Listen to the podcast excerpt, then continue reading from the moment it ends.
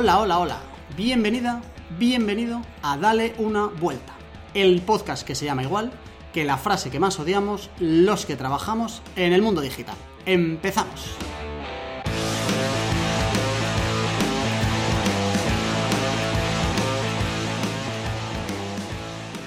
Este es el penúltimo programa del año 2020, el maravilloso año para todos 2020, de Dale una vuelta. Y estamos los mismos que empezamos, aunque nadie apostara por ello. Hoy me acompañan una vez más para este programón las dos, mis, mis dos side people. Si alguien tuviera que tener dos side people, dos personas que no son para el día a día, porque puede ser demasiado pero que sí que para un ratillo están bien. Esos serían, por un lado, Juan Rodríguez. ¿Qué pasa, Juan? ¿Cómo estás? ¿Qué pasa, Jorge? O sea, que somos de usar y tirar, ¿no? Para un ratito. No, no, no, no, no. Soy recurrentes, pero oye, principales, principales, hay que tener mucho, mucha tranquilidad y mucha paciencia para ser principal. Yo estaba viendo a Carlos y Carlos estaba como. Joder, otra vez, otra vez la vuelta al lío. Bueno, pues eh, Carlos es Carlos Herrero, mecenas de este programa, seguramente la persona con más dinero de todos los que estén escuchando este podcast. Y ya le saludamos. ¿Qué pasa, Carlos? ¿Cómo estás? ¿Qué tal, Jorge? Nada, veo que, hasta que termine el año vas a seguir con esa cantinela, ¿no? Hombre, tú dirás, hasta que baje tu cuenta bancaria, esta cantinela seguirá, por supuesto. Pues nada, no sé por qué me gana esa fama, pero vale. Yo soy Jorge García, orgullosísimo cofundador de Marketing Paradise. Somos eh, los tres, las tres patas de darle una vuelta. Hoy es un día especial de Side, porque vamos a hablar de mucho side. Vamos a intentar eh, pasarlo al español, porque si no se nos va a quedar un podcast demasiado flipado. Pero hoy nos acompaña el, King of the Side Projects, el, el, MVP, el MVP de los MVPs, ojo, el MVP de los, de los MVPs, el grandísimo Jacin Fleta. ¿Qué pasa, Jacin? ¿Cómo estás? Hola, ¿qué tal? Encantado de estar aquí con vosotros. Creo que la, ha sido la presentación que más, que más sobrevalorada de... no, no, no, me, no me siento, no me siento king de los MVPs, pero bueno, estoy, estoy intentándolo y, nada, muchísimas gracias por, por invitarme, estoy encantado de estar aquí. Nada, gracias a ti por aceptar la invitación. Teníamos ganas, yo lo compartí hace unos días por Twitter, que llevaba tiempo siguiéndote, pero es verdad que nunca lo había agradecido, como buen sinvergüenza tuitero y así para mantener la media de que hay mucho lector y poco participante, pero eh, mola mucho tanto los proyectos que sacas como eh, esa transparencia que además antes de grabar ya nos decías que ibas a tener exactamente igual y se nota que está todo el mundo aprendiendo y yo cada vez que veo algo en tu perfil es como gente que ya que te empieza a preguntar y te dice, oye, Jacin, te puedo mandar un privado y no sé qué, o sea que se nota un poco que a la gente le está gustando mucho lo que haces y sobre todo que lo cuentes que además Twitter para eso es maravilloso y cada vez se agradece más. Así que el objetivo de hoy es destripar absolutamente toda tu parte profesional para que nos cuentes tus historias y así todos pues podamos aprender un poco. Eh, avancemos un, pelín y pongámonos ya un poco desde el principio. Eh, cuéntanos cómo tu trayectoria profesional hasta hoy, antes de meternos como los proyectos en los que estás, eh, si nos quieres contar un poco qué pasaba antes de Flamingueo y qué pasó en Flamingueo y dónde estás ahora para ver un poco balance general para que el que no te tenga localizado te pueda, te pueda tener un poco controlado. Vale, pues yo empecé, bueno, estudié ingeniería industrial en la Universidad Politécnica de Valencia y me di cuenta de que, bueno, soy de las personas que piensa que cuando no sabes qué estudiar, lo único que sabes es si eres de ciencias o letras, pues eh, si eres de ciencias, pues acabas en ingeniería industrial porque es genérico, tocas un poco de todo y, no tienes claro lo que quieres hacer en la vida, ¿no? Pues yo era una de esas personas. Eh, me acuerdo que, mm, estaba en cuarto, ¿no? Y, me acuerdo de una conversación con mi padre que le dije, papá, a mí esto no me gusta. Y me, dijo, eh, es normal, estás en los, en los primeros años. Y le digo, no, papá, estoy acabando, me quedan tres meses. O sea, eh, ya estaba clarísimo que era una carrera que no me gustaba. Eh, sí que es verdad que la única asignatura que me gustó fue informática, pero bueno, yo durante la carrera me dedicaba más tiempo a, intentar lanzar proyectos, a hacer cosas, que a la propia carrera. De hecho, tardé siete años en, en acabarla y es un grado de cuatro años. Y, la verdad es que lo primero que hice fue, bueno, he hecho un montón de cosas que han fracasado. Lo primero que hice fue, fue una tienda de camisetas. Lo típico cuando quieres emprender, hacer algo y no sabes qué, y eres joven, pues tenía, tenía 17, 18 años y lancé una, una tienda de camisetas con amigos. Ahí aprendí que, que bueno, que, que, igual es mejor lanzar proyectos con gente que se complemente a ti, no con tus colegas, porque vamos, me acuerdo que, que no había forma de ponerse de acuerdo y, y, todas las reuniones acababan haciendo una paella. Bueno, soy de, soy de Valencia y al final las reuniones en un fin de semana acabamos haciendo una paella con cervezas y eso no, no era una empresa ni era nada, ¿no? Pero bueno, aprendí mucho, eh, me lo pasé muy bien, eh, pero fue un, un, un, fracaso y luego pues eh, justo después ya monté, monté otros proyectos que seguían fracasando, ¿no? Y, y al final, pues, eh, por no contaros todos, porque de verdad son, son como nueve o diez y creo que puede ser aburridísimo, pero vamos, eran proyectos en los que yo me calentaba muchísimo, quería hacer algo, lo hacía, lo ejecutaba y, y al final acababa fracasando, ¿no? ¿no? No conseguía clientes, no conseguía monetizar y eso que me esforzaba, ¿eh? Soy de las personas que una vez hace algo lo intenta vender esforzándose. Y eso que dicen, hay muchas veces que dicen que en España, pues que hay como la cultura equivocada de, del fracaso y que a la gente que, que fracasa pues se le, se le, dice que es una fracasada respecto a Estados Unidos, que el fracaso está bien visto. En mi caso, desde España ha sido todo lo contrario. Siempre que he fracasado, todos mis amigos, toda mi familia me ha dicho haz más cosas. O sea, siempre me han, todo mi entorno me ha motivado a hacer más. Eh, creo que estoy muy agradecido, he tenido mucha suerte con, con mi entorno, que siempre me ha, me ha, apoyado a hacer más cosas. Y, y nada, entonces, fracasé con cinco o seis cosas. Entonces se me ocurrió la idea de, oye, voy a hacer una, una cuenta de Instagram de, emprendimiento de motivados, ya que soy un motivado y no he parado de fracasar, me voy a abrir una cuenta de Instagram, voy a poner eh, típicas frasecillas que son un poco humo, ¿vale? Pequé un poquito de, compartir bullshit en esa época y monté una, una, cuenta que se llama Éxito y Libertad, que ahora, bueno, luego lo, cambié y puse mi nombre, por eso tengo tantos seguidores en Instagram, no es porque me siguieran a mí, es porque cambié el nombre de una cuenta. Y conseguí en, en, en esa época, conseguí como 60.000 seguidores en, en, unos pocos meses, que para ser, esto sería más o menos en 2015, para ser 2015 era una barbaridad, ¿no? O sea, así que, y ahí es cuando aprendí a, a interactuar en redes sociales, a generar comunidad, a, a ver cómo crecer, eh, pensar cómo publicar, crear historias, en, sobre todo en Instagram, para aumentar el engagement. Entonces ahí empecé a relacionarme con un, po un poco lo que sería el eh, marketing orgánico a, través de redes sociales. Eh, luego intenté monetizar, digo, vale, ya, joder, fácil, tienes eh, 60.000 seguidores, vamos intentar ganar dinero con esto, intenté promocionar libros y cosas de esas, poner afiliados de Amazon y tal, y no gané más que 4 euros. Entonces no conseguía, no conseguía monetizar. Imaginaros mi, frustración de decir, hostia, este es el séptimo proyecto que intento y, todos fracasan. O sea, todos fracasan. Pero tenía como una especie de fuego en torno de decir, hostia, es que al final, por pesado, algo me tiene que funcionar. Entonces encontré un máster, me salió un anuncio en Spotify, eh, que es el máster en emprendimiento y liderazgo de DEM, que es una escuela de, de empresarios de Valencia. Y ponía, pues es un, máster donde te enseñan a emprender y técnicas de liderazgo y tal. Y digo, vale, pues justamente lo que necesito yo es que me enseñen un poco a cómo, a cómo reducir la probabilidad de, fracaso, ¿no? Porque no, no estaba como, estaba cansado de fracasar, pero seguía teniendo la energía de montar cosas. Entonces, eh, apliqué al máster, me dieron una beca y, y lo pude estudiar. Eh, esto fue en 2016 o 2015, a finales de 2015 o a principios de 2016. Y ahí fue cuando, cuando conocí a mi socio de, de Flamingo, Pablo, que bueno, eh, yo cogí a Pablo, vi que eh, de la gente que estaba haciendo el máster, Pablo era de las pocas personas que sabía crear productos, que sabía programar. El resto eh, tenía formación más a nivel ADE y quería ser empresario, pero no tenía como habilidades para crear productos, ¿no? Entonces yo vi que había un chico que sí que las tenía, congeniamos enseguida y le dije, Pablo, vamos a montar algo. Entonces, le dije, Pablo, ¿qué te parece si eh, montamos una, una, aplicación? Yo tenía una idea que era la siguiente. Era, eh, ¿os acordáis de esos atentados de, de París? Que la gente uh -huh. se ponía en Facebook la banderita de Francia. Sí. Se ponía como la foto de perfil, la bandera de Francia y tal.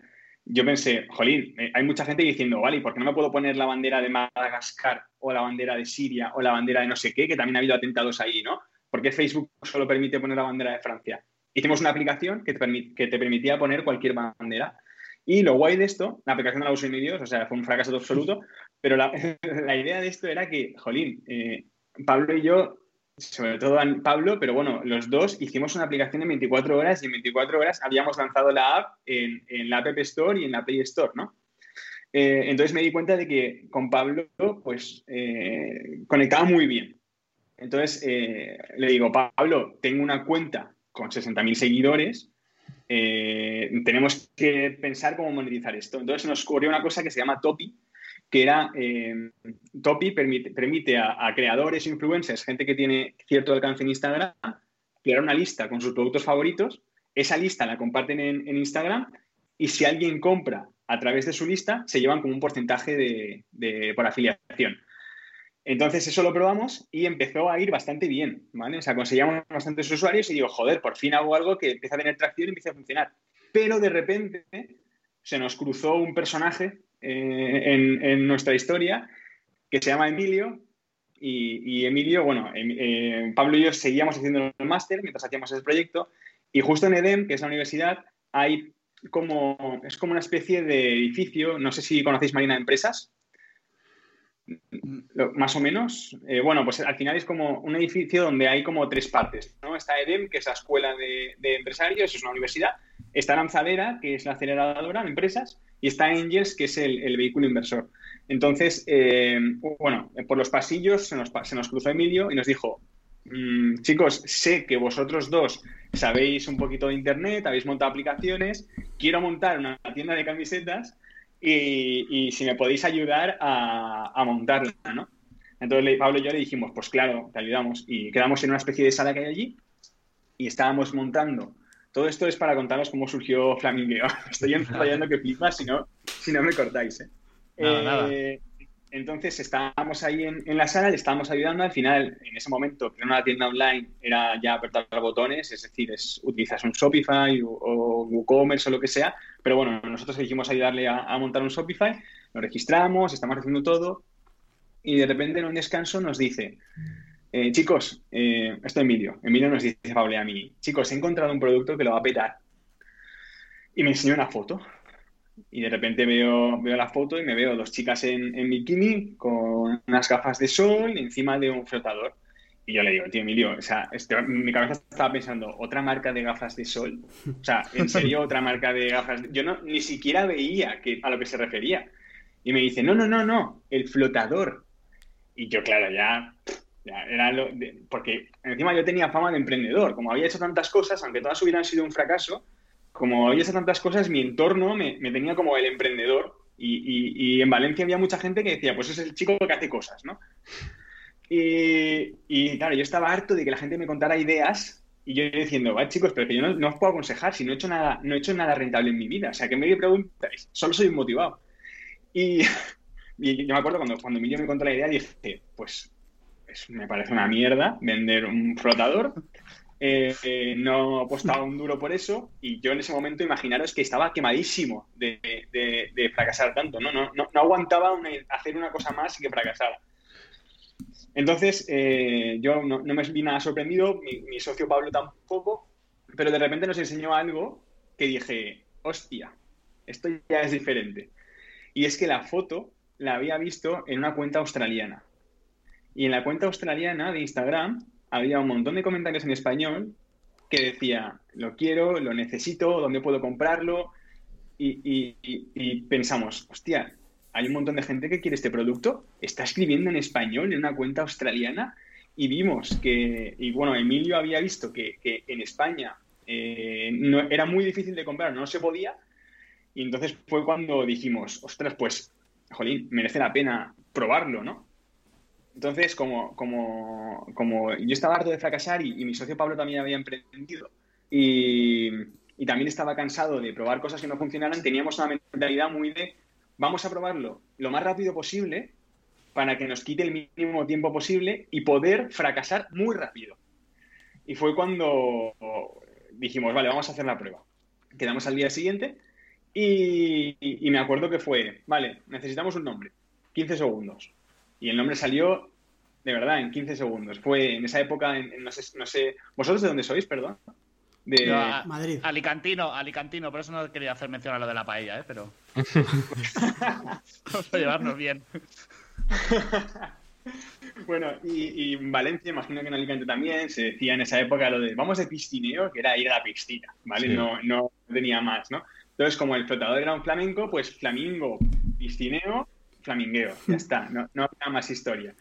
De hecho, bueno, el primer nombre que se nos ocurrió, se le ocurrió a Emilio, era Bob de Flamingo, el punto com estaba pillado, así que dijimos, venga, otra cosa rápida, flamingueo, pues flamingueo, pum, y ya está, y registramos el nombre en un sitio de dominios. Y luego el logo fue poner en Google fuente chic. En la primera fuente chic que salió era gratuita, la descargamos. Y luego hay una página que se llama The Noun Project que tiene iconos. Entonces nos metimos ahí en The Noun Project, pusimos flamingo, salen un montón de, iconos de flamencos. Por un dólar, creo que ahora cuestan dos dólares, por dos dólares puedes comprar como los derechos de utilizar uno de los iconos compramos un flamenco, nos dimos cuenta de que en el nombre de flamingueo, en la I, el flamenco como que encajaba muy bien, lo pusimos y ya teníamos logo. Y ya teníamos nombre y logo y no había pasado ni siquiera 30 eh, minutos. Esto no quiere decir que sea la mejor forma de hacerlo, ¿vale? O sea, solo estoy contando. Eso te iba a decir, que haciendo amigos con toda la gente que se dedica al branding, ¿eh? Sí, pero todo, todo esto que has contado en, en, qué plazo de tiempo, ¿En, en cuatro años, cinco años, seis años. Como Esto fue en 2016, empezamos en 2016. Claro, pero desde que empiezas tú a estudiar la carrera hasta que llegas a, Flamingueo, ¿cuánto pasa? Bueno, eh, yo empecé el máster en, 2016, la carrera la empecé en 2010, tardé más o menos seis años en, hacer la carrera. Durante la carrera es en la época que he dicho que, he lanzado un montón de cosas durante, durante la carrera que todas han sido un fracaso pues eh, no sé, he lanzado hasta, he lanzado hasta una tarjeta para camareros que ponía directamente valoraciones de TripAdvisor de cinco estrellas. Eh, he lanzado una pulsera de, información de emergencia que cuando acercabas el teléfono, o sea, tú acercabas el móvil a, la pulsera y aparecía toda la información de emergencia, número de teléfono de los padres, si era un niño, grupo sanguíneo, de todo, ¿no? Y eso, eso también al final acabó fracasando. Entonces, eh, durante la carrera, como que lancé un montón de proyectos fracasando. Sí que es verdad que aprendí mogollón, y, luego fue en el máster cuando, cuando está surgiendo toda esta historia, ¿no? Entonces, eh, el momento de lanzar Flamingueo, pues eso, fue eh, el nombre súper rápido, el logo súper rápido, pasó media hora cuando teníamos el nombre del logo, sé que me estoy ganando muchos enemigos a nivel branding, eh, no, no, estoy contando en ningún momento que esto sea lo correcto, ¿vale? también es verdad que Igual soy un poco radical en este aspecto y pienso que el logo y el nombre molan lo que mola la empresa y no al revés. No sé si, si tú, por ejemplo, te coges las top 100 empresas del mundo y las analizas objetivamente, sus logos son una mierda, ¿no? O sea, no sé, el logo de Samsung a mí me parece una basura y ahí está Samsung y, el logo de Apple, sí. Me voy muchísimo por las ramas, ¿eh? Si queréis cortarme, a mí el logo de Apple me parece la peor idea que se puede tener en el mundo, ¿no? no te preocupes, porque yo iba, a mencionar, perdona, yo iba a mencionar lo de Apple, pero como tengo la fama de hater de Apple, y para nada. Pero es verdad que como hay tanto fan, como que yo siempre necesito llevar un poco la contraria. Gracias pues por mencionar a Apple.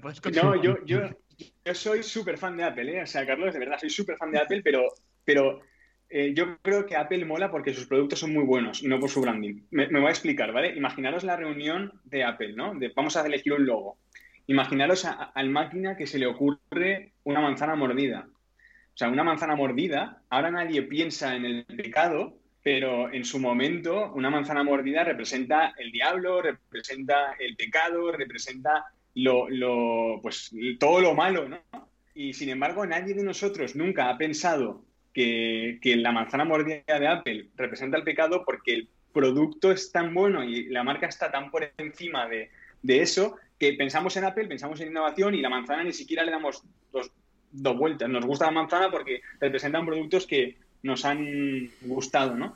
Pero no se me ocurre peor luego que una manzana mordida, ¿no?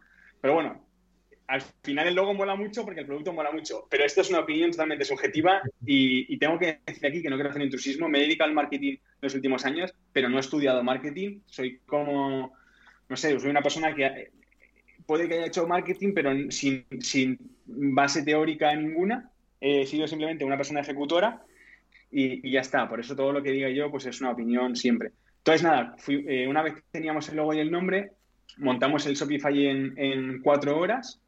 Eh, y esto sin haber visto nunca el producto. ¿eh? el producto ni siquiera lo podíamos conseguir en España. Montamos la tienda online. esto es una cosa que es un poco igual poco ética, eh, y es que al final el, producto, nosotros no teníamos fotos del producto y queríamos validarlo y venderlo, ¿no? Entonces lo que hicimos, y joder, esto igual es demasiada transparencia, pero lo que hicimos fue coger, coger fotos que no eran nuestras de un competidor que no vendía en España, ¿vale? No significa que esto esté bien, pero sí que es verdad que no le quitábamos ningún tipo de mercado y pensar que éramos tres chavales en la universidad probando una página web. No, no pensábamos que tuviera que fuera a tener ninguna repercusión.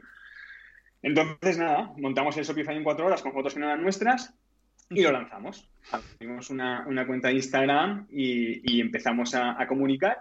Y, el primer día hubo una venta, el segundo día hubo dos ventas, luego tres, luego cuatro. Y yo en ese momento había tenido otras, otros productos, otros, otros proyectos que consistían en vender por Internet y yo sabía lo difícil que era vender por Internet. Entonces, vender un producto el primer día no es normal. Vender dos el siguiente y tres el siguiente no es normal. O sea, yo sabía que algo estaba pasando. Y estaba tan cansado de fracasar que dije, eh, Pablo, Emilio, eh, creo que o sea, es, o sea, pensar que igual mi, compañero Pablo había estado en otras empresas que son más de software, eh, mi socio Emilio estaba como empezando su, época de, emprendedor, no tenía el feedback de haber fracasado en, una empresa de vender productos por Internet. Entonces yo tenía clarísimo que eso no era normal, que Emilio había sido un visionario y había encontrado un producto que era como perfecto para el momento, en el momento perfecto, porque no era normal lanzar y vender y que cada día se vendiera más. Entonces, ese primer mes, creo que vendimos como 35, 35 flotadores o así. Y, nada, yo lo que hacía era, eh, cuando había un pedido, eh, enseguida que, sonaba el Shopify el, pedido, contactábamos con el cliente, le llamábamos y le decíamos, lo siento, ha habido un problema de stock, podemos hacer dos cosas. Te podemos devolver todo el dinero y en Shopify hay un botón que pum, le das y se devuelve todo el dinero, o podemos eh, esperar hacer, o sea, entregártelo en 30 días, que era un poco lo que conseguí, lo que tardábamos en conseguir el producto. Todo el mundo fue súper amable, se lo tomó súper de buen rollo, eh, todo el mundo decidió esperar. Es impresionante cómo puedes convertir un fallo en, en, algo positivo, porque un cliente cuando, cuando le llamas por teléfono y le cuentas el problema al instante y le das la solución de te devuelvo todo el dinero ya, es casi mejor ese problema que no tener ningún problema, porque de verdad la, gente estaba como súper agradecida con, la transparencia y tal. Bueno, transparencia, justamente no, estábamos siendo del todo transparentes, pero bueno, con lo menos con, ir de frente con, ese tema. Entonces, lo que hicimos fue, eh, pedimos un, préstamo bancario, en ese momento yo no tenía, bueno, ni, mis socios ni yo teníamos, teníamos dinero, y, y para que el producto fuera rentable, había que pedir un contenedor, ¿no? Porque este producto se, se fabrica en China. Y eh, fuimos a la Caixa, la Caixa nos dio 25.000 euros con aval personal, es decir, si, si la, empresa hubiera fallado, tendríamos que, haber, que devolver los 25.000 euros como fuera, con bienes presentes o futuros, o sea, nos la jugamos un poco. Entonces, eso nos puso un poco en la tesitura de esto tiene que funcionar sí o sí, porque yo me, veo con una deuda de 25.000 partido 3 y, o sea, ya después de tanto fracaso, y, entonces nos pusimos a tope, ese verano vendimos todo lo que compramos, pudimos devolver el préstamo y fue entonces cuando ya entramos en, la la empresa lanzadera y ya pues empezamos a, vender cada vez más, a hacer más marketing y, hasta lo que es hoy, hoy Flamingueo. Bueno, nos han pasado millones de cosas, pero es que si contara todo... Ahora te, pregunto ahora un, par de cosas de Flamingueo para llegar como a Flamingueo hoy, pero te quería preguntar eh, de todos los proyectos que sacaste antes de Flamingueo, ¿qué aprendiste? Es decir, ¿qué, ¿por qué crees que fracasaron? Si era la idea, era que el producto, era que era el marketing, ¿qué, qué, balance haces un poco de esos proyectos que no funcionaron y, y sobre todo los porqués? ¿Qué ibas aprendiendo? Pues yo creo que eh, en cada proyecto, de hecho, hay una cosa que está muy guay, y es que si ordenamos los proyectos por probabilidad de éxito, eh, los primeros fracasaron antes y luego cada vez como que aumenta la probabilidad de éxito, ¿vale? Éxito es muy subjetivo, por supuesto, pero bueno, al final, para mí, o sea, vamos a definir éxito como que haya clientes que paguen, ¿vale? Que haya clientes que paguen. Cuando los primeros proyectos no pagaba nadie, y poco a poco como que, jolín, como que si ordenas los proyectos por, por tiempo, en los últimos eh, han ido mucho mejor que los primeros. Eso significa que iba aprendiendo, ¿no? Que cada fracaso me, enseñaba algo.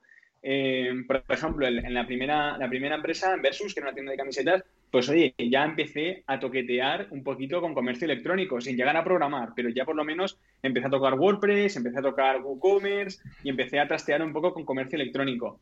Luego, eh, con Picaband aprendí muchísimo a, lo de las pulseras de Picaband, de las pulseras de información de emergencia, aprendí a contactar con un proveedor chino y traer productos de China. Cómo hacer que eh, un, proveedor, cómo tener confianza con un proveedor chino para poder darle dinero y que el producto llegue y no haya ningún problema. Entonces ya empecé a, toquetear un poco con, proveedores. Luego, por ejemplo, en otra, en otra, le voy a llamar startup, pero son, más proyectos pequeñitos, porque al final no, no tuvieron prácticamente clientes.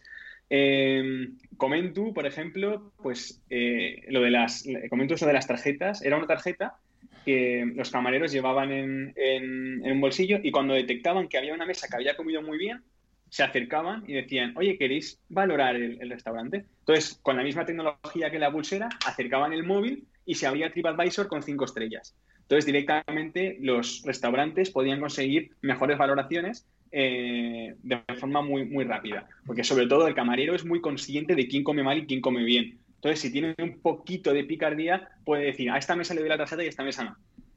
¿Vale? Y entonces ahí aprendí a hacer venta en frío. Yo iba en persona a restaurantes, entraba en la puerta del restaurante, me metía en la cocina y les intentaba vender una tarjeta para aumentar las valoraciones en TripAdvisor. Eh, la mayoría no me hacía ni puto caso. O sea, no, no, no conseguí prácticamente nada. Bueno, se probó, se probó en 50 restaurantes de Valencia, eh, pero no había prácticamente recurrencia, los camareros no, no lo usaban. Y aquí aprendí que, jolín, eh, los camareros tienen muchísimas tareas que hacer como para encima meterles otra.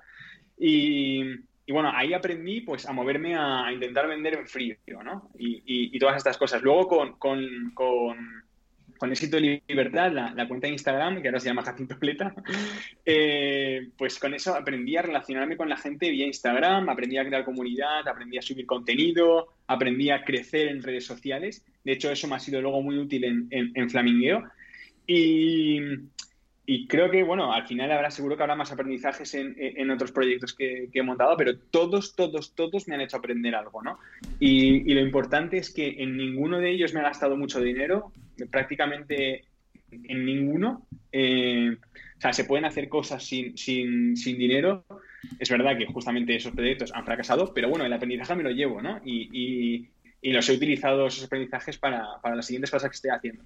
Al final, em, decías antes que eras fan de Apple, eh, Steve Jobs decía que los puntos se conectan hacia atrás. O sea, es claro ejemplo práctico de cómo los puntos se te han ido conectando después y en un sitio aprendías una cosa y en otro otra y en otro otra y, y, al final no puede ser casualidad que a medida que cuando haces el décimo esté mejor que el primero, ¿no? Totalmente, totalmente. O sea, pienso que, que, que el lo que más puedo aportar ahora mismo en un proyecto es, pues, esos fracasos, ¿no? O sea, el, jolín, yo ya he pasado por aquí y me la he pagado ya. O sea, ya, esto ya, sin ir más lejos, el hecho de que hubiera fracasado antes, en el momento de la primera semana de Flamingueo, yo ya sabía que Emilio había tenido una visión tremenda con el producto solo con siete días, porque sabía que no era normal vender todos los días la primera semana. Porque nosotros cuando lanzamos Flamingueo no se lo dijimos ni amigos ni familiares. O sea, eh, los primeros clientes, me acuerdo del nombre del primer cliente que se llama Joan Aguiló, espero que no me denuncien por protección de datos, pero, pero era el nombre del primer cliente que lo tengo grabado a juego, ni siquiera es de Valencia el primer cliente, ¿no? Entonces, vender siete cosas, o sea, siete, siete flotadores o, o más, no sé cuántos eran, la primera semana yo ya sabía que no era normal. ¿Cómo lo sabía? Pues porque lo había intentado antes y no había conseguido vender ni una cosa a la semana. Entonces, todo eso te da muchísimo contexto y te enseña, te enseña a, en el futuro poder, aplicar todo lo que has aprendido. Y... Bueno, yo me quedo, no es por nada, pero yo creo que la clave aquí está en pedir un préstamo de 25.000 euros, eh, que te tengas que jugar tu pasta y que no te queda más remedio que sacarla adelante. No, pero... Sí, eso ayuda, eso ayuda, ¿eh? O sea, eso, eso seguro, pero yo estaba pensando que, joder, mm, nos pensamos que como que tenemos todo bajo nuestro control, pero cuando tú te pones a mirar atrás, hay un porcentaje de suerte, no en que Flamingueo funcionara, sino personalmente como Jacinto, tuviste la suerte, entre comillas, o el destino, o el azar, o lo que sea, de que alguien se te acerca y te dice, ayúdame a montar una tienda de camisetas, y en el descanso, cuando tú estabas zampándote un Shopify por C euros para echarle una mano a un colega, él te, enseña una foto de decir, oye, que esto igual se vende. O sea, al final cuando miras hacia atrás dices, joder, cuántas cosas han pasado que yo no podía controlar para llegar luego, luego que efectivamente tienes que hacerlo realidad. O sea, eso está clarísimo, ¿vale? Que no quiero quitar ningún mérito. Pero joder, cuando te pones a pensar hay cosas que es que tienen que pasar para que se te presente esa oportunidad, porque no es que tú te hayas levantado un día y hayas dicho, joder, qué buena idea, vamos a vender flamencos de, de, estos para la piscina, ¿sabes? Hay un tío que se acerca de hecho, y que te mete en el ajo. En su momento la, idea me parecía absurda, es decir, eh, no, no, no, no, no me lo podía creer que esa fuera la idea, ¿no? O sea, para mí los flotadores estaban al nivel de la ballena y la tortuga, ¿os acordáis de la ballena y la tortuga? Sí, sí. Eh, la orca. Pues era eso, ese tipo de producto, ¿no? Y no, tenía ni idea. Pero, quizá, el ser el, quizá el, ser el chico que hacía cosas, que, que, probaba cosas, es lo que dice Jorge, que, que, hace que gente se te acerque a ti para proponerte cosas y alguna de, esas ya con, con, la experiencia que tienes, pues eh, la sacas adelante, como, es este caso. De hecho, claro, es justo, Juan, justo opino como tú, y es, si yo no hubiera fracasado tanto antes, Emilio no me habría elegido a mí para... Eh, bueno, a, mí y a Pablo, ¿no? Porque que al final Pablo también tenía, tenía como el aura de este tío sabe de Internet, este tío ha montado cosas, eh, Pablo y Jacin son los que saben montar cosas en Internet. Aunque Pablo y Jacin no hayan hecho una empresa antes rentable, pero ya teníamos esa especie de fama y eso fue lo que hizo que Emilio se acercara a nosotros y no, y no, y no a otra persona, ¿no? Entonces, totalmente tiene, o sea, hay mucha suerte en esto, pero también es verdad que, que, jolín, si no hubiéramos hecho todo lo anterior y hubiéramos fracasado antes, creo que no había pasado lo de mí, ¿no? Qué bueno. Oye, y hablando de, proyectos que funcionan, cuéntanos un poco sobre Checkmate Press, cómo surge, qué te motiva a sacarlo, por qué lo sacas. Espera, espera, espera, espera, es que yo tengo dos cosas más que son como de flamingueo por cerrar y que son, no sé si me las quiere contestar, pero si no, pues nada. Uno, eh, que la gente entienda hasta dónde ha llegado Flamingueo, es decir, cuánto factura o cuánto facturó Flamingueo año pasado o el anterior en plan pico, si se puede decir. Y dos, la segunda comprometida, y si no haces como que no me has escuchado y solo has escuchado a Juan, eh, ¿por qué has salido de Flamingueo? Vale, te voy a contestar a las dos, pero a la primera te voy a contestar porque como ahora, ahora mismo no, no, no estoy en el día a día de Flamingueo y y la, la, dirección de Flamingueo, pues igual no le hace gracia que yo vaya dando los números. Voy a decir que, en estos cuatro años eh, hemos tenido, creo que hace, hace poco, o si no es hace poco, dentro de muy poco, habremos llegado a los 100.000 clientes, que es como, jolín, es una, para mí es una barbaridad que 100.000 personas eh, te compren. Eh, y además, siendo las 100.000 personas de España, o sea, Flamingueo ha venido un poquito fuera, y, y jolín, 100.000 personas en España han comprado Flamingueo y, eso me parece brutal. ¿Vale? Ahí, bueno, se puede sacar una especie de ticket medio y, calcular un poco la facturación de Flamingueo de estos, de estos cuatro años, pero bueno, ya lo dejo con la calculadora de los espectadores.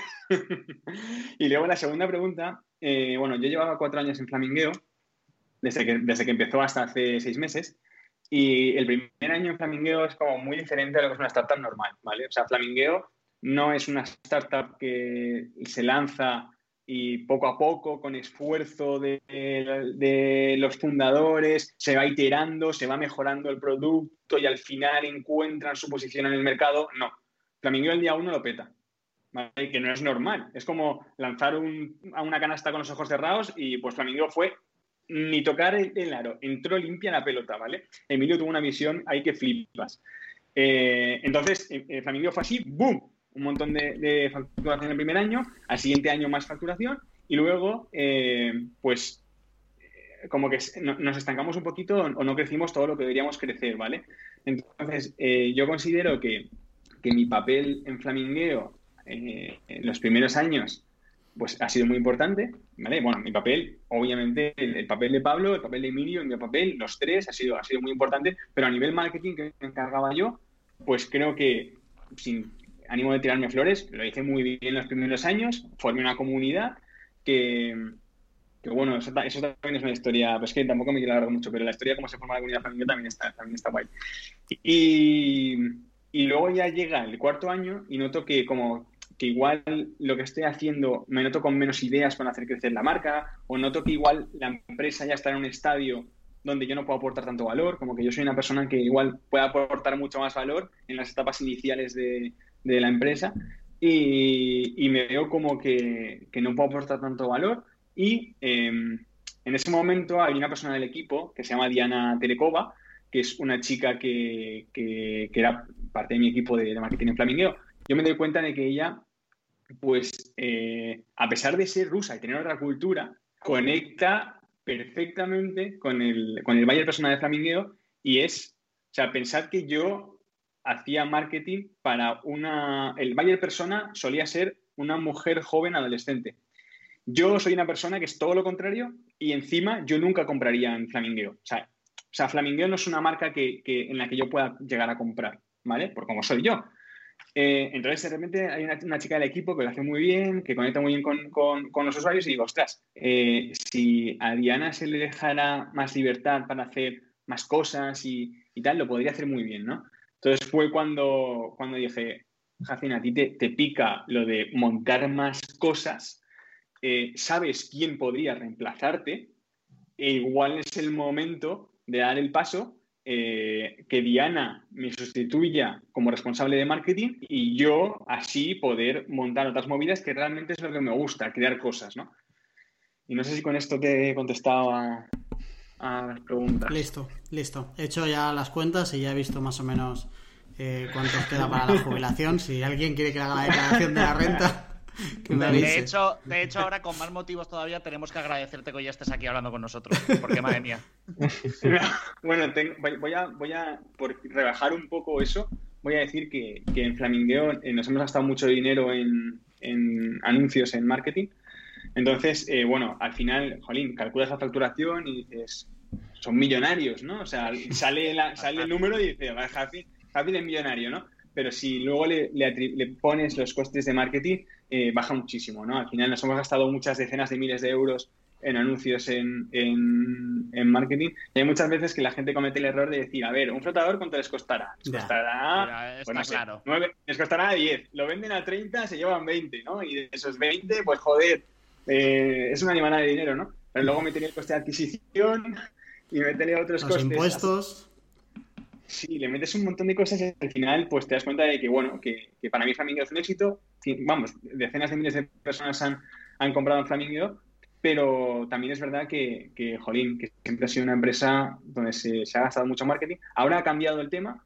Eh, justo antes de, de, irme de Flamingo, tomamos eh, conjuntamente la decisión de, de no invertir en Facebook Ads.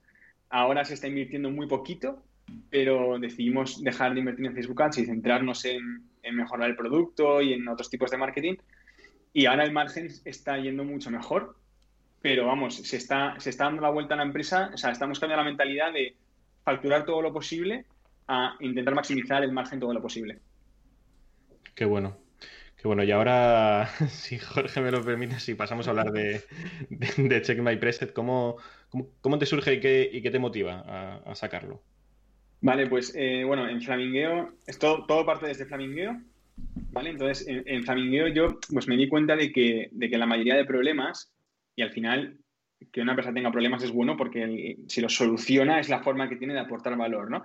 Pero me di cuenta de que la mayoría de problemas asociados a Flamingueo o, los problemas rutinarios tenían que ver con el producto físico, ¿vale? O sea, eh, contacto con proveedores, el proveedor eh, tiene vacaciones este mes y el producto se retrasa no sé qué, nos ha llegado una remesa defectuosa, el cliente quiere hacer una devolución, el cliente no está satisfecho porque la foto no es igual que cuando le llegaba a casa, la caja está con un pequeño no sé qué y era para regalar y no sé qué. Entonces se generan un montón de problemas asociados a que vendes productos físicos.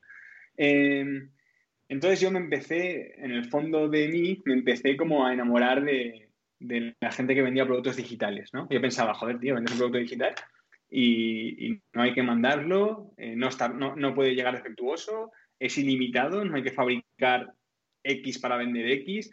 Y empecé como mi cabeza a decir, joder, esto de los productos digitales me parece brutal, ¿no? Entonces, justo Diana eh, me dijo que en Rusia hay una cosa que se llamaba Preset, que, los influencers rusos pues lo, vendían y, que, estaba, era un mercado que, estaba en auge, ¿no?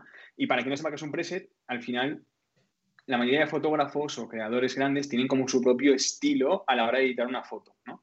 Entonces, un fotógrafo coge una foto y dice, vale, pues en esta foto le voy a cambiar eh, la exposición, el contraste, como que cambia 100, 150 ajustes, o sea, una barbaridad de ajustes para que la foto tenga su propio rollo. Y, entonces lo que, lo que hacen es, para no tener que editar todas las fotos igual, eh, guardan los ajustes y cuando abren una foto nueva, pues se vuelcan, ¿no? Y, o sea, eso al final lo que hace es que les ahorra un montón de tiempo porque no tienen que volver a tocar los 100 parámetros para cambiar todas las fotos. Entonces, ese esos ajustes los guardan y los pueden vender. No sé si me estoy explicando, igual lo explico un poco raro. Pero bueno, ese archivo digital lo venden. Entonces otras personas lo pueden comprar y pueden editar las fotos como las editaría eh, pues el creador que siguen o, la persona que siguen que les gusta cómo editan las fotos. ¿no? Entonces empezamos a vender eso en Flamingueo. Y yo me quedé flipando cuando, pues las primeras semanas vendíamos cientos de presets. O sea, al final yo decía, hostia, que la gente sí que está dispuesta a comprar esto. Es otra cosa que yo no, no pensaba, pero validé la idea con, con, vendiéndolo. Una de las cosas que he aprendido es que la mejor forma de validar una idea es que te paguen. O sea, si, si te pagan por lo que haces, es la, única forma que tengo entendido de, validar ideas. Si, alguien, si todo el mundo te dice que tu idea es genial y que compraría, eso no vale. O sea, la única forma de que de verdad yo piense que algo está validado es que alguien me dé su dinero. Si no, no, no, lo considero validado. Entonces, en, en Flamingo empezamos a vender presets, fue genial. Y hay otra, otra cosa que yo tenía en mente y era, jolín, en Flamingo cada vez que hay una transacción, eh, Shopify se queda un porcentaje curioso, ¿no? O sea, joder, los marketplaces, eh, ninguna tienda nunca va a ganar tanto como la propia herramienta, ¿no? Por así decirlo. O sea, nunca creo que haya un Shopify que gane más que Shopify. No sé si me estoy explicando. Sí. Como la, analogía esta de, no sé si conocéis lo de los picos y el oro, que que en la época del oro la empresa que más dinero ganó fue la que vendía los picos. La que vendía las, palas, yo lo conocía con las palas, sí. Pues sí. sí, o sea, seguramente lo haya contado mal. Y, pues me enamoré también del modelo marketplace, ¿no? Y decir, ostras, pues presets, producto digital, marketplace, tal. Entonces mi cabeza como que conectó y, dije, pues voy a intentar montar un, marketplace de, de productos digitales. Qué bueno, y en ese, en ese momento, eh, a ver, entiendo que conoces a fotógrafos tipo Quique o Marcos, ya pues de la época de Instagram y demás, pero ¿cómo, cómo les convences para que usen para que usen Check? En la forma de, vale, una vez que en la plataforma, eh, bueno, todo esto no lo he contado, pero en la cuarentena tuve que aprender a programar. Eh, y la verdad es que, ahí descubrí que, era mi pasado, me encanta. me di cuenta de que no es que se me dé bien, se me da normal, como cualquier persona, pero me encanta. Y, entonces desarrollé Check en un mes y ahora toca el momento de venderlo, ¿no? de, conseguir creadores. Eh, lo primero que hacemos es, bueno, lo primero que sí, hacemos porque en ese momento mm, el equipo de Flamingueo me ayudó, hicimos una storytelling en Flamingueo, nos dimos cuenta de que ninguno de los usuarios o fans de Flamingueo era el buyer personal de Check My Presets entonces no se consiguió mucho y ya ahí, yo ya totalmente independizado, me puse a, buscar eh, mayor persona individualmente, mano a mano por Instagram, ¿vale? Mandando directs. Entonces hablé, y esto es, esto es muy fuerte, pero es así, hablé a 200, em, me contestaron 10 y me hizo caso uno, ¿no? Y que es Marcos Alberca, que es justamente de los más grandes. Eh, me sorprendió muchísimo Marcos eh, como de no sé, buena gente o cómo, cómo dispuesto estaba, jolín, un proyecto nuevo, me apetece probarlo, tal. O sea, me, sorprendió mucho Marcos Alberca en ese aspecto y lo probó Marcos. Y una vez lo probó Marcos, se empezaron a registrar otras personas, ¿no? Se empezó a crear un, una especie de viral loop y, empezaron a surgir más, más creadores, ¿no? Em, una de las cosas curiosas que me pasó es que hubo un creador que me pidió me pidió dinero para probar la plataforma, ¿no? Yo uso Check My y me pagas. Y cuando vio que Marcos lo, estaba utilizando, yo de repente se registró, ¿no? Y dije, ostras, o sea, que Marcos, conseguir a, Marcos te sirve como de, impulso en ese sentido. El, buen rollo que tienes con él y que te haga caso en, eh, en la primera conversación sirve de, impulso al proyecto, porque a lo mejor sin él, pues quizá hubiese tardado más, hubiese pivotado. Totalmente, totalmente, Juan. Al final, eh, yo creo que cuando un creador entra en la web y ve que Marcos lo está usando, Marcos es una referencia en el mundo de la fotografía, por lo menos a nivel youtuber, a nivel redes sociales, eh, entonces, como que es un argumento de autoridad muy grande que hace que otros, otros creadores pues, eh, se registren. Pero bueno, todavía, todavía queda mucho trabajo y, tampoco es que sea un baile loop que, estén entrando creadores a mansalva todos los días. De hecho, eh, Empresas no es rentable ahora mismo. Eh, lleva seis meses. Ahora estoy facturando más o menos 2.000 dólares al mes de los cuales solo el 20% es eh, lo que yo me quedaría, ¿no? porque el 80% se lo lleva el creador. Entonces, eh, ahora mismo estoy viviendo de mis ahorros, pero bueno, para mí, Jolín, eh, de nuevo, con todos los fracasos que, llevo a las espaldas, sé que si los primeros meses hay cientos de personas que están pagando, porque al final los precios valen muy poquito dinero, ¿no? y para llegar a 2.000 a 2000 dólares mensuales, mucha gente tiene que comprar. Eh, la idea para mí está validada y creo que merece la pena seguir luchándola e intentar hacer crecer esos 2.000 a 10.000, a 20.000 y a lo que sea, que entonces será cuando, cuando será muy rentable. ¿no? Sí, de hecho, Jacin, ya, que lo has mencionado tú, una de las cositas que tenía aquí apuntada es que eh, vimos una entrevista en, Business Insider, ¿vale? Donde precisamente mencionas que, en apenas tres meses, ¿no? Pasas de, 180 euros mensuales de facturación a unos 1.800 euros, ahora nos mencionas 2.000. Em, entonces ahora me, vuelvo yo a poner en modo Jorge, ¿no? Como, como antes. una parte es un poco de, ostras, en tres meses, eh, bueno, nos acabas de dejar claro que los influencers han sido muy importantes al inicio, ¿vale? Como en el caso de Marcos, que se ha mencionado. De, y, claro, pero ahora este salto de facturación es gracias también a ellos o hay otras vías que habéis explotado que os ha permitido ese gran salto en tres meses, porque seguís con la misma filosofía de no, utilizar Facebook Ads, etcétera. Mm, ¿Cuánto de eso es gasto? Que ya has mencionado que efectivamente ahora mismo no es rentable, por lo tanto imagino que prácticamente será todo o más. ¿Vale? Entonces, bueno, si nos puedes dar ahí algunas pistas sobre este proyecto, igual que antes con Flamingo. Pues eh, la, diferencia con, con, Flamingo al principio, Flamingo al principio creció mucho porque el producto fue brutal y porque la comunicación creo que estuvo muy bien al principio, pero también se apoyó mucho de Facebook Ads. Este proyecto es totalmente sin, ningún tipo de gasto marketing, igual que Flamingo ahora mismo. Eh, entonces, eh, yo creo que siempre que intento pensar en vender más, porque al final soy de las personas que piensa que facturar es muy fácil, ¿vale? O sea, eh, estoy seguro de que si yo quisiera mañana facturar 10.000 euros en, en Check My Presets, sería muy sencillo, me meto en Facebook Ads, empiezo a invertir, empiezo a generar, a, meter un montón de pasta y al final facturas, pero luego ingresos menos gastos da negativo, entonces estás tirando el dinero, ¿no? O sea, entonces mi obsesión es cómo puedo mejorar el producto todo el rato para que cuando un creador pruebe la plataforma, la quiera compartir más veces en sus redes sociales, que otros creadores la vean y digan, coño, en lugar de vender mis presets en un Shopify, que es un lío que flipas, porque Shopify está pensado para producto físico, o en lugar de vender mis presets en Selfie o lo que sea, voy a venderlo aquí, que está pensado para vender presets. O sea, estoy como todo el rato obsesionado con el producto. Y es muy tentador a veces eh, hacer marketing de promoción en lugar de marketing de producto, para vender, porque el marketing de promoción tiene resultados mucho más a corto plazo. Eh, puedes, puedes, vender mañana y, ya está, ¿no? Haciendo promociones y tal. Pero creo que el marketing desde el producto es mucho más largo plazista y, creo que es y esa empresa que quiero construir. tampoco quiero decir que sea lo mejor, quiero decir que a mí me gustaría crear un producto que la gente utilice porque le aporta muchísimo valor y que cada vez haya más descargas y más, bueno, más descargas, más, más registros de creadores y más ventas porque cada vez el producto es mejor. de hecho, mencionabas. El marketing. No, perdona, digo que en relación a esto mencionabas recientemente en Twitter, ¿no? De que una nueva funcionalidad de poder probar el preset, que dices, creo que estoy reduciendo ventas, pero creo que a largo plazo me interesa más para la recurrencia, que ya lo veremos, ¿no? En, un par de semanas. Sí, sí, sí, totalmente. Bueno, es una función nueva. Al final, mi día a día es eso, es mejorar el producto, ¿no? Entonces, eh, hace poco puse una función nueva que era, eh, vale, pasaba una cosa y es que había gente que compraba un preset y cuando lo probaban sus propias fotos decía, pues esto es una mierda, porque no queda igual de chulo que la foto de, del fotógrafo, ¿no?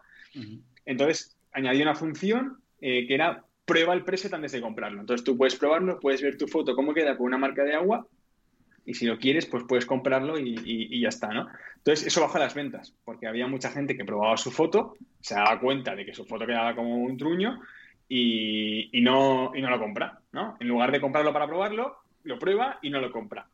Entonces, aquí había como dos formas de pensar. Una es, voy a quitar la función ya porque están cayendo las ventas, y otra es, no quiero que la gente compre para, si va a estar insatisfecha, ¿no? O sea, y si, y si o sea, si de verdad vas a estar insatisfecho, prefiero que no me des tu dinero porque eh, de verdad pienso que si construyo un producto donde tanto la parte del creador como la parte del cliente están satisfechos de verdad, es cuando lo van a utilizar de más y poco a poco cada vez se va a hacer una bola de nieve cada vez más grande. Entonces, totalmente lo que dice Carlos, esa función me está jodiendo a corto plazo, la verdad, pero espero que la persona que, que compre con esa función, luego cuando quiera comprar otro preset, no se vaya a otro sitio, porque si venga HM Presets porque es la única forma que tiene de probar el preset antes de comprarlo. Oye, perdona Juan, joder, hoy voy a por ti, ¿eh? es que ha dicho Jacin algo que aquí ha pasado como desapercibido, que jiji jaja, pero que me parece alucinante, y es eh, que eh, aprendiste a programar en cuarentena y que te hiciste esto en un mes. Explícame, por favor, cómo se consigue hacer eso. Pues, eh, a ver, sí que es verdad que cuando lo cuento hay mucha gente que se sorprende y por quitarle un poco de heroicidad, eh, acordaros que dije que en la carrera había una asignatura de informática que me había gustado mucho, ¿no?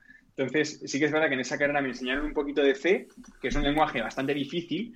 Eh, entonces, sabiendo un poco de C, luego los otros lenguajes más modernos, como pueden ser Python o, JavaScript, como que se hacen un poquito más sencillos, ¿no? Pero aún así, yo no tenía ni idea de programar en ese momento, tenía como nociones básicas y me di cuenta de que me encantaba. Entonces, cuando algo te, te encanta, pues te sale seguir investigando y tal encontré un curso de Harvard que es gratuito, que se llama eh, CS50, eh, que se puede hacer en edx.org totalmente gratuito. Puedes pagar 90 euros si quieres el certificado. El certificado no vale para nada. Entonces, eh, yo directamente, si alguien quiere aprender a programar, lo recomiendo, recomiendo que lo haga gratis ese curso. Entonces, en ese curso, que básicamente son, puedes tardar dos, tres meses, cuatro o cinco horas al día, o sea, bueno, igual, perdona, dos, tres meses, dos, tres horas al día, intensivo, se aprende como la base de lo que sería a nivel computer science, de, poder empezar a tener nociones de qué, va, de qué va esto. Y luego, ese mismo curso de Harvard, hay otros cursos un nivel más especializado, ¿no? Puedes especializarte en videojuegos, puedes especializarte en desarrollo web, puedes especializarte en, en inteligencia artificial. Entonces yo cogí desarrollo web, yo tenía muy claro que lo que quería era crear productos y lanzarlos, entonces, eh, lo, más, lo mejor que puedes aprender para crear productos y lanzarlos de desarrollo web, eh, y, hice ese curso, ¿no? Ese curso me tardé otro mes, eh, que serían unas dos o tres horas al día, y ya está. O sea, y con eso, pues hice muchos proyectos. Sí que es verdad que, que, que jolín, antes de Check My Presets probé proyectos más pequeños que no, que simplemente era por probar, ni siquiera los lancé, simplemente para calentar un poco a nivel de programación y luego me encerré un mes eh, para programar Chain Empresas. Aquí tengo que decir que una de las suertes que tengo es que tenía ciertos ahorros entonces una vez me voy de Flamingo, obviamente es, aunque tenga un trozo de la empresa, que no trabaja no cobra. Entonces, eh, dejé mi sueldo, dejé todo, ahora mismo no estoy viendo mis ahorros y, tengo la suerte de poder, tenía la suerte de poder dedicarme al 100% a, a aprender y a, y a desarrollar tema de precios, ¿no? ¿no? No, era un side project. Entonces, igual parece que un mes es muy poco tiempo, pero quiero dejar claro que fue un mes todo el día. estuve todo el día con eso. Oye, y ser capaz de sacar muchas cosas sin, depender de, de, un programador, ¿crees que te puede hacer perder el foco? O sea, no, ¿No vale la pena que la programación se encargue a alguien 100% programador? Pues, eh, a ver, el, tema del foco es muy importante. De hecho, hace poco un, gran amigo me recordó que, si no me enfocaba en Chingo de Preses, porque tengo como el. Me ocurre que quiero lanzar todo el rato cosas nuevas. Creo que eso le pasa a mucha gente. Imaginaros yo, que era una persona que quería lanzar muchas cosas y no sabía programar, pues ahora que sé, o sea, es que ahora lo que quiero hacerlo es hacer. Entonces es como, me, quema por dentro. De hecho, tengo millones de ideas y si las tuviera que hacer todas, seguramente haría muchísimas cosas y, no, y, no, y nadie me pagaría por nada porque no sería suficientemente bueno en nada, ¿no? Entonces, eh, a ver, yo pienso que, además hoy en día hay como, como muchas herramientas no code, que para alguien que quiera lanzar cosas solo ya se puede lanzar cosas sin saber programar, ¿vale? Eso te iba a eh, decir, que, si es por validar, que, ¿qué opinabas del no-code? Porque ahora mismo puedes sacar cualquier cosa con, herramientas no-code. Sí, pues yo pienso que para alguien que sea del mundo del marketing y que, sea, que tenga como una especie de fuego maker que quiera lanzar cosas, la curva de aprendizaje del no-code es mucho más eh, bajita que la de aprender a programar. Y se puede ya validar cosas con no-code. Es decir, prácticamente cualquier idea que tenga alguien la puede ejecutar sin programar. Lo que ocurre es que a mí me encantaba, es decir, eso también hay que resaltarlo. O sea, yo aprendí a programar porque me estaba encantando. O sea, yo empecé a hacerlo y lo vi como, ostras, qué, qué pasada, ¿no?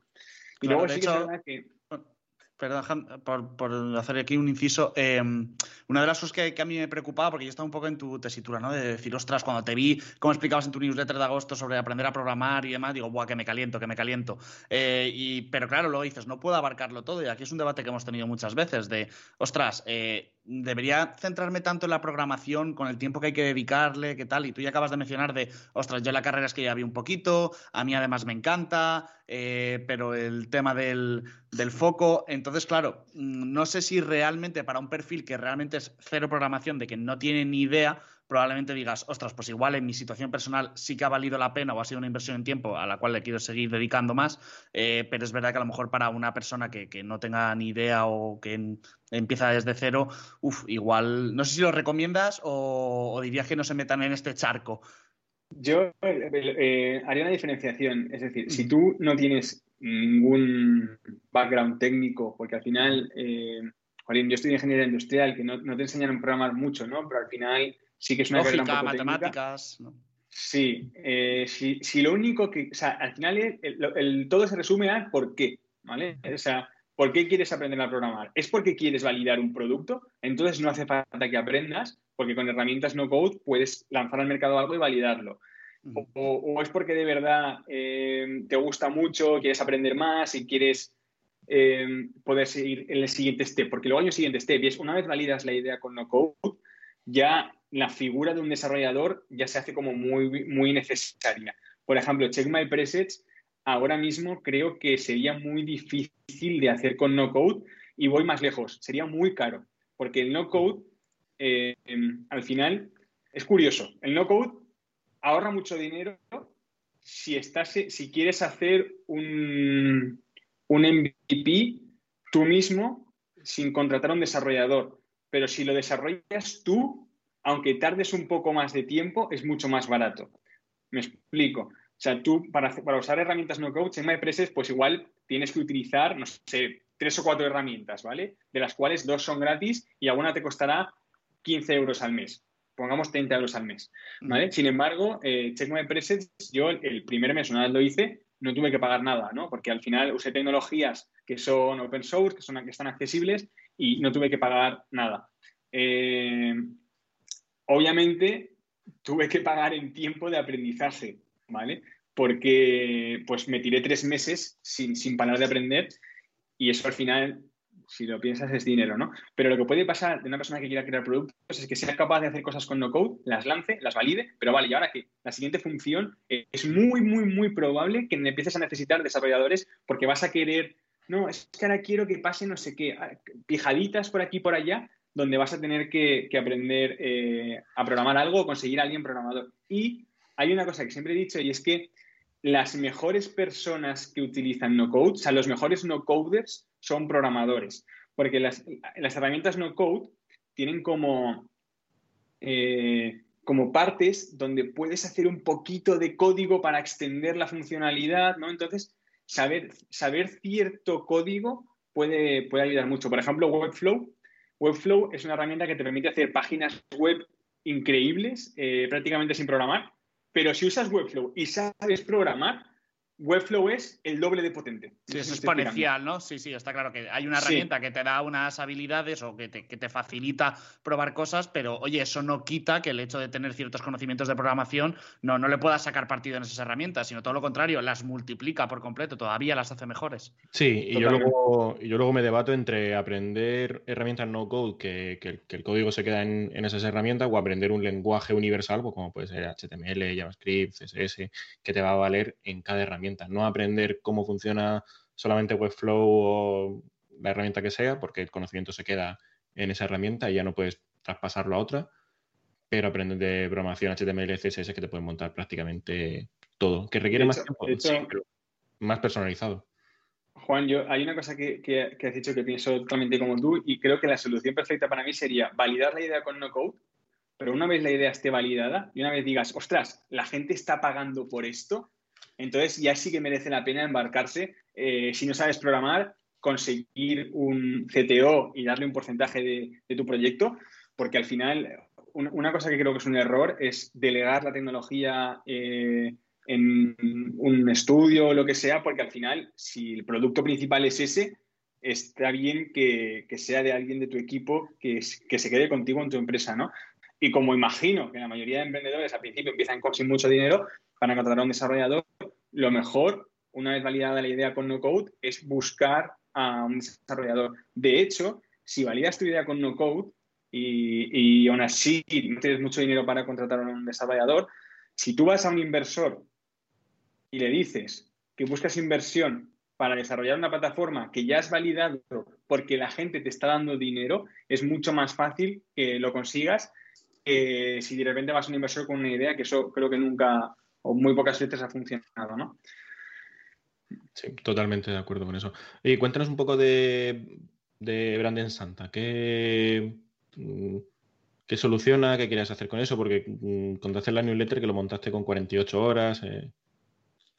Vale, pues una, cosa que, que, me sigue pasando es que tengo como el fuego de crear cosas nuevas, ¿vale? O sea, tengo muchas ideas, se me ocurren muchas ideas, entonces digo, ostras, tengo esta idea, la quiero hacer, tal, no sé qué, pero a la vez tengo que mantener el foco en Check My Presets, porque si no hay foco, no, hay, no, no se mejora, ¿no?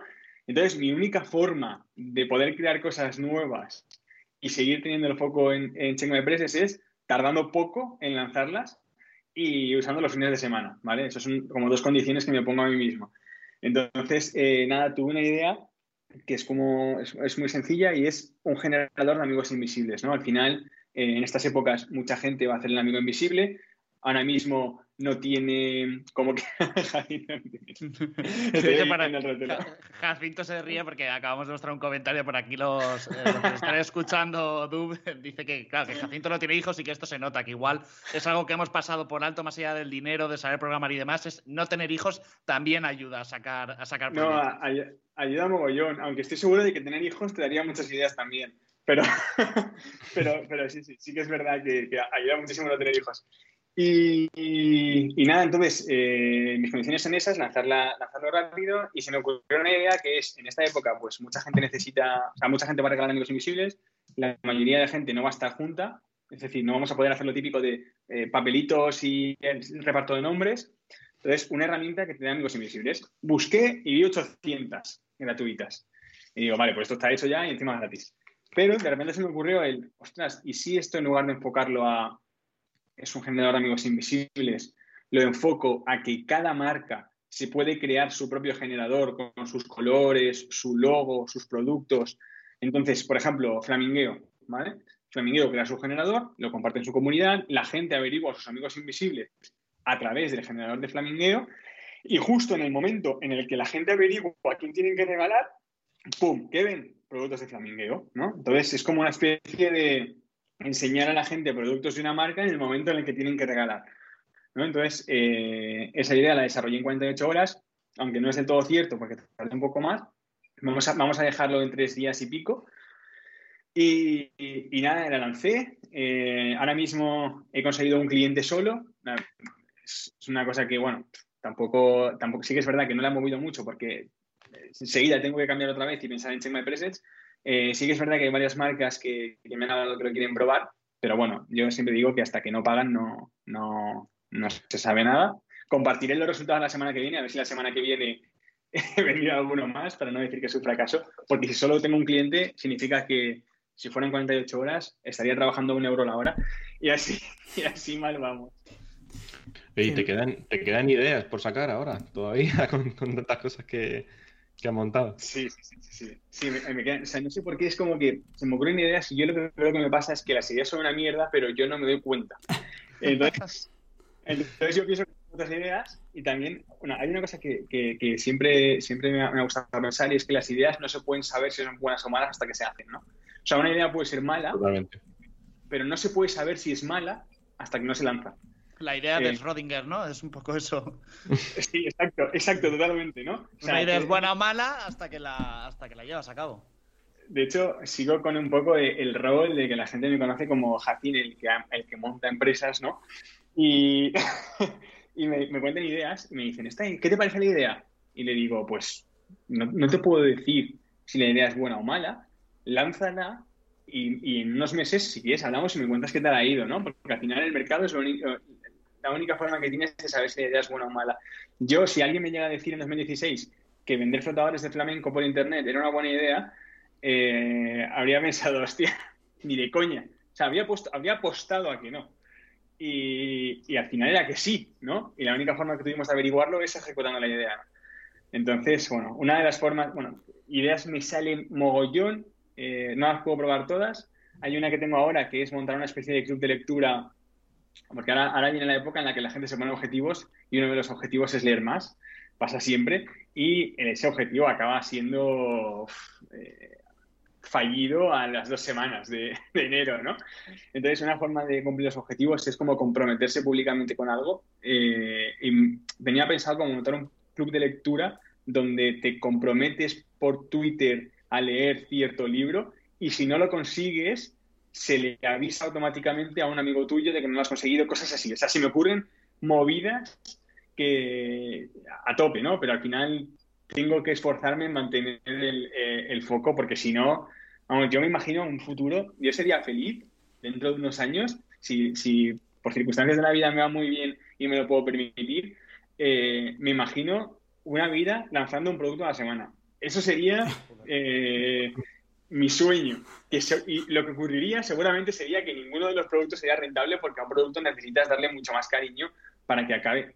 Si una empresa lleva seis meses, todavía no es rentable, se necesita mucho más, ¿no? Pero yo sería feliz lanzando productos una a la semana y, y a ver qué tal. Yo te diría que te lo lleves un poco a perspectiva, que eso significa que en un año son 52 proyectos.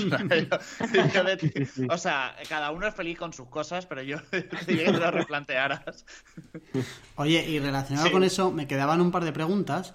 Em, al final lo que, lo que, o sea, lo que en donde estás tú es todo el día metido con tus historias, que es algo que nosotros también tenemos, que más allá de lo que nos da de comer, nos metemos en 85 cosas más y cuando nos preguntan por qué no sabemos exactamente explicar como cuál es la razón, ¿no?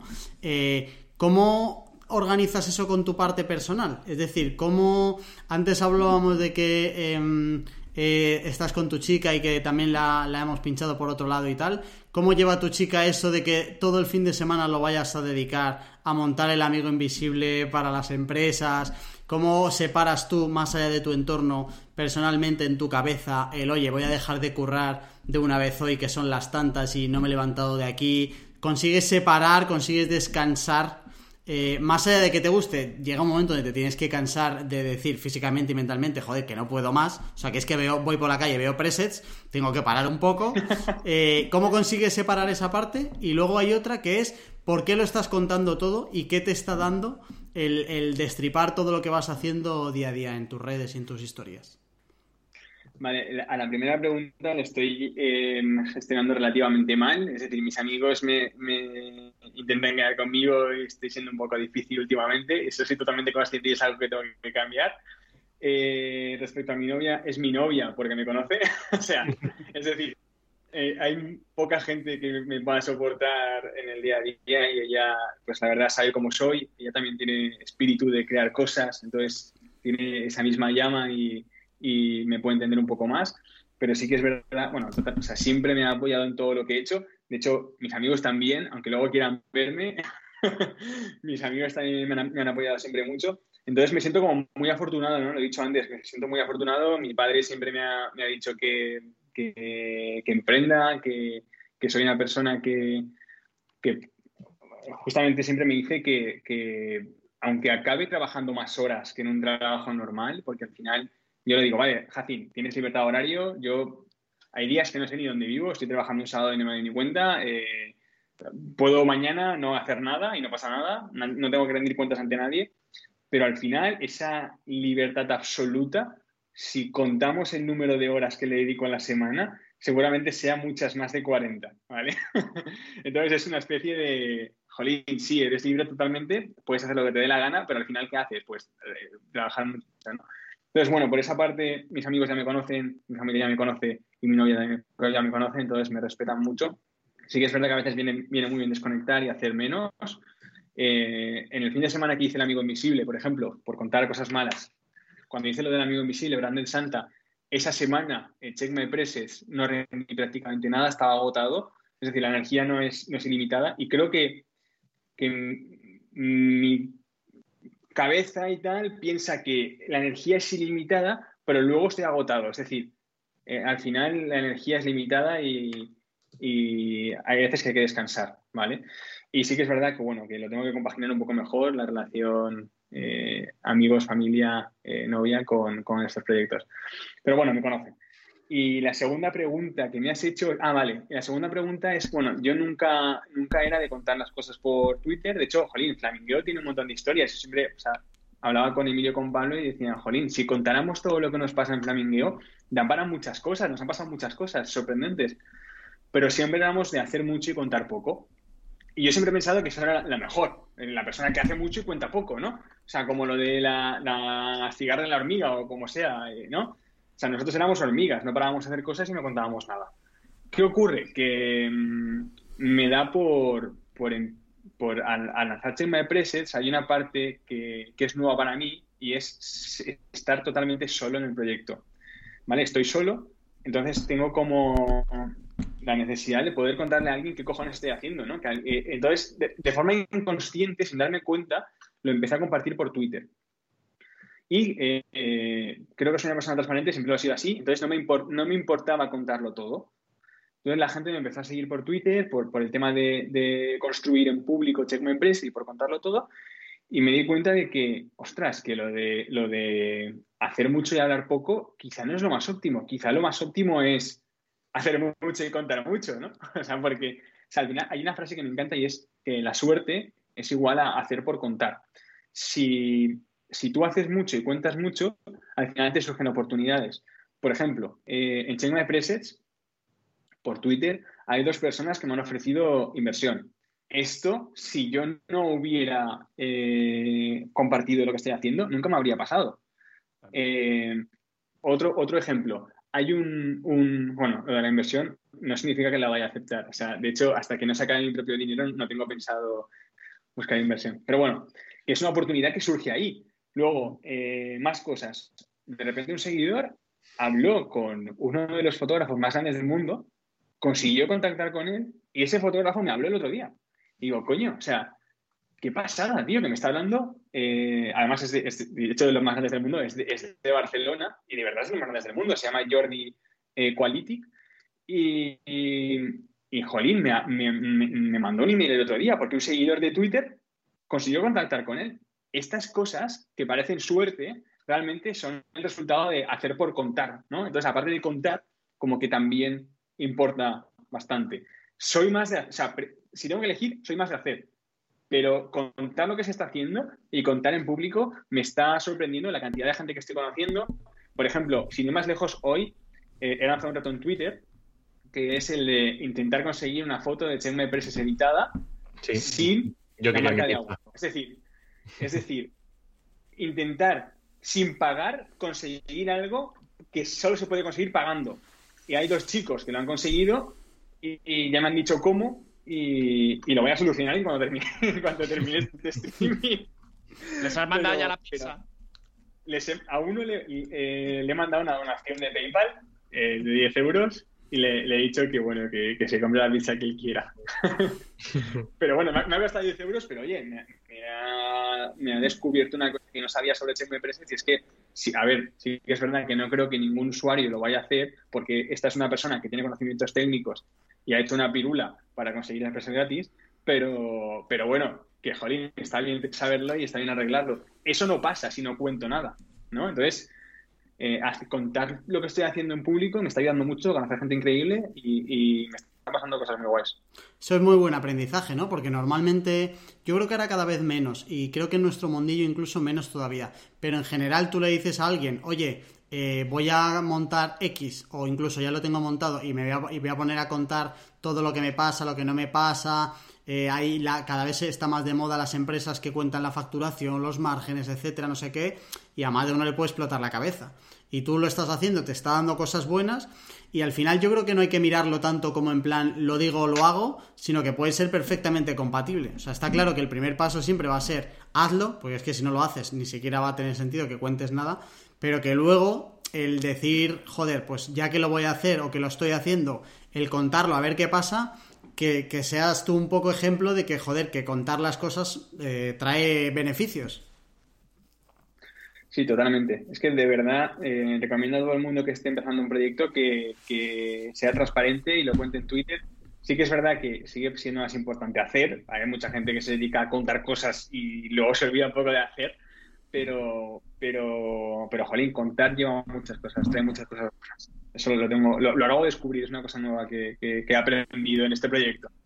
Yo sí te sirve, Jacin, porque al principio Jorge te decía que te seguía hace tiempo. Eh, yo te descubrí hace como dos semanas a raíz del, del, proyecto en 48 horas y dije, qué interesante, me mola esto. Mm, ya me puse a investigar un poquito más y dije, joder, qué guay, no, no lo conocía y empecé a seguirte a raíz de, ello. Y de hecho dije, mm, y coincidió Jorge también, ostras, molaría un montón traerlos al podcast. Entonces, bueno, eh, igual vale que no te estamos ofreciendo financiación, todo se puede negociar, pero, pero coño, pues nos ha apetecido que estuvieras aquí charlando un rato.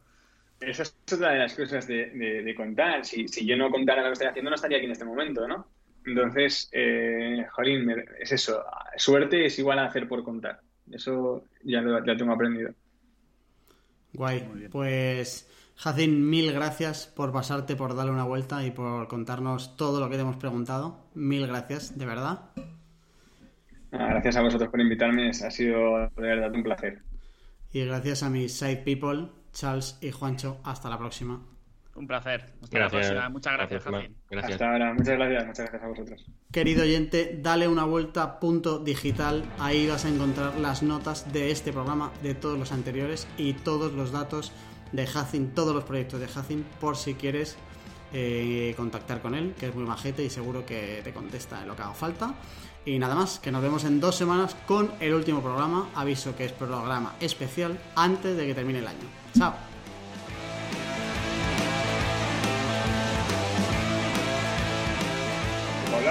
Seguimos, seguimos en directo. Ah, vale.